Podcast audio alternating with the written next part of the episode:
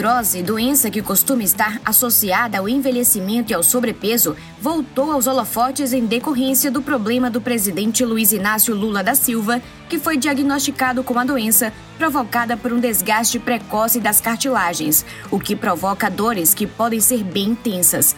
Diante do problema, o presidente fará uma cirurgia em dezembro deste ano. Para entender as especificidades da doença, quais são os seus desafios e tratamentos, o podcast do portal Muita Informação recebe hoje o fisioterapeuta, quiroprata e especialista em pilates e terapias manuais, Ali de Vasconcelos Merrana. Doutor, seja muito bem-vindo ao nosso podcast. Olá, Bruna, tudo bem? Então, é um grande prazer estar aqui nesse podcast do portal Muita Informação e fico à disposição dos seus ouvintes. Vamos começar explicando aos nossos ouvintes o que é artrose e quais são os principais sintomas. Então, a artrose ou osteoartrose são basicamente um desgaste dos tecidos de proteção das extremidades dos ossos, ou seja, é uma cartilagem, né? Sendo assim, Normalmente ela é encontrada onde? Em toda extremidade, em toda articulação, né? Como mão, como pescoço, como joelho, quadril, pé. Todas as articulações têm uma cartilagem, certo? E quando essa cartilagem ocorre um desgaste, independente do motivo, né? Pode ser tanto com excesso de uso, degeneração pelo tempo, você acaba tendo essa patologia chamada artrose. Muita gente imagina que o problema só aparece em pessoas mais velhas. Isso é verdade? E qual a faixa etária de maior incidência? Ela costuma ser mais comum em mulheres ou homens? A artrose não tem uma idade definida, certo? E em relação a gênero, normalmente em mulheres que praticam exercícios físicos repetitivos durante ao longo da vida ou até mesmo os trabalhos repetitivos, e o índice de idade normalmente é acima dos 60 anos. Mas isso não impede que abaixo dos 60 anos também não venha ter casos de pessoas atletas, né, que desenvolvem a artrose mais cedo. Quais são as regiões do corpo em que o problema se manifesta com mais frequência? Como já havia falado no início, né, na definição de artrose, as regiões mais acometidas do corpo normalmente são pescoço, mãos, joelho e quadril. Mas não impede que não tenha uma artrose em punho, uma artrose em cotovelo, né? Também pode existir, desde que haja uma articulação pode ter artrose. Quais os principais fatores de risco para artrose? Fatores de risco da artrose seriam obesidade, esforço repetitivo, como esportes de alto rendimento, né? Aí envolveria mais atletas, vamos dizer assim. A atividade física previne o problema? Uma forma de prevenir a artrose é você fazer uma atividade física orientada por um profissional habilitado, certo? Porque não adianta também você sair, começar a caminhar. E da caminhada você começa a fazer abdominal e você começa a fazer salto e você começa a ter atividades que não pode ser, talvez não sejam ideais para a prevenção. Então seria ideal você fazer uma avaliação médica, da avaliação médica procurar um profissional, educador físico ou fisioterapeuta, para poder desenvolver um programa específico para o seu corpo. Uma vez diagnosticada a artrose, como é feito o tratamento fisioterápico? Antes da fase da promoção da reabilitação, é preciso fazer analgesia? Quais são os métodos mais usados atualmente? Mais, quando a cirurgia é indicada, doutor? Bom, o paciente já com um quadro de artrose mais severo, já está num quadro de dor, né?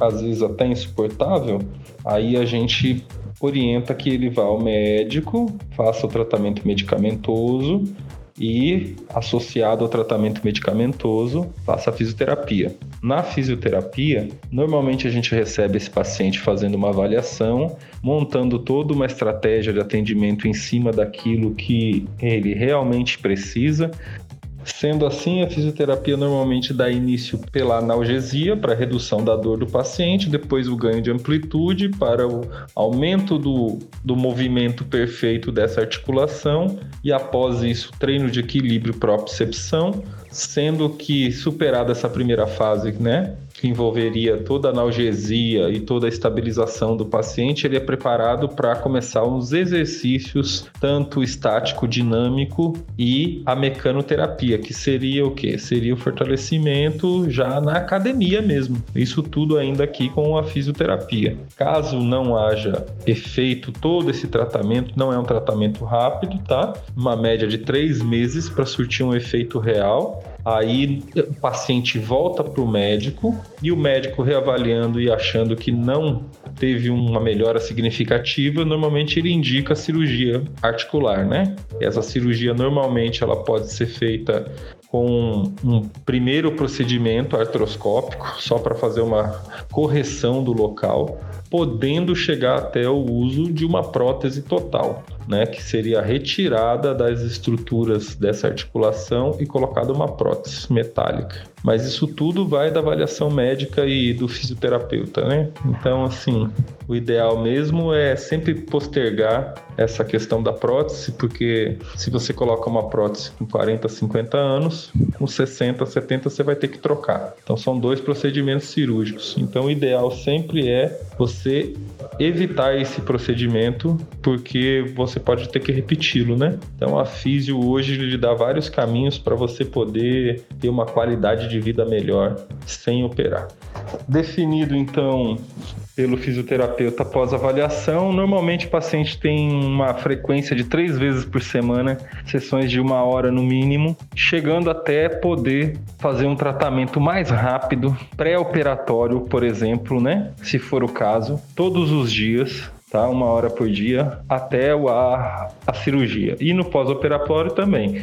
Uma média de duas semanas já reinicia a fisioterapia no consultório, porque no hospital no mesmo dia já é feito o procedimento de fisioterapia. O programa vai muito do que o paciente precisa e o que a gente é, acaba captando na avaliação, né? Um principais problemas para a recuperação plena é o abandono da fisioterapia, quando as dores melhoram e as limitações de movimento são reduzidas. Quantas sessões semanais são necessárias e quanto tempo deve durar a fisioterapia até que o melhor resultado seja alcançado? A questão do paciente não cumprir o programa, né, o protocolo e o programa de fisioterapia estabelecido completo gera com que ao longo do tempo o abandono precoce da fisioterapia acabe deixando alguma sequela ou alguma fraqueza muscular que pode levar a um desequilíbrio postural e ao longo do tempo uma nova artrose até mais severa no mesmo local, certo? Ou uma piora dessa que já existe ou desenvolvimento em alguma outra articulação. Então nunca é aconselhável evadir o tratamento antes da conclusão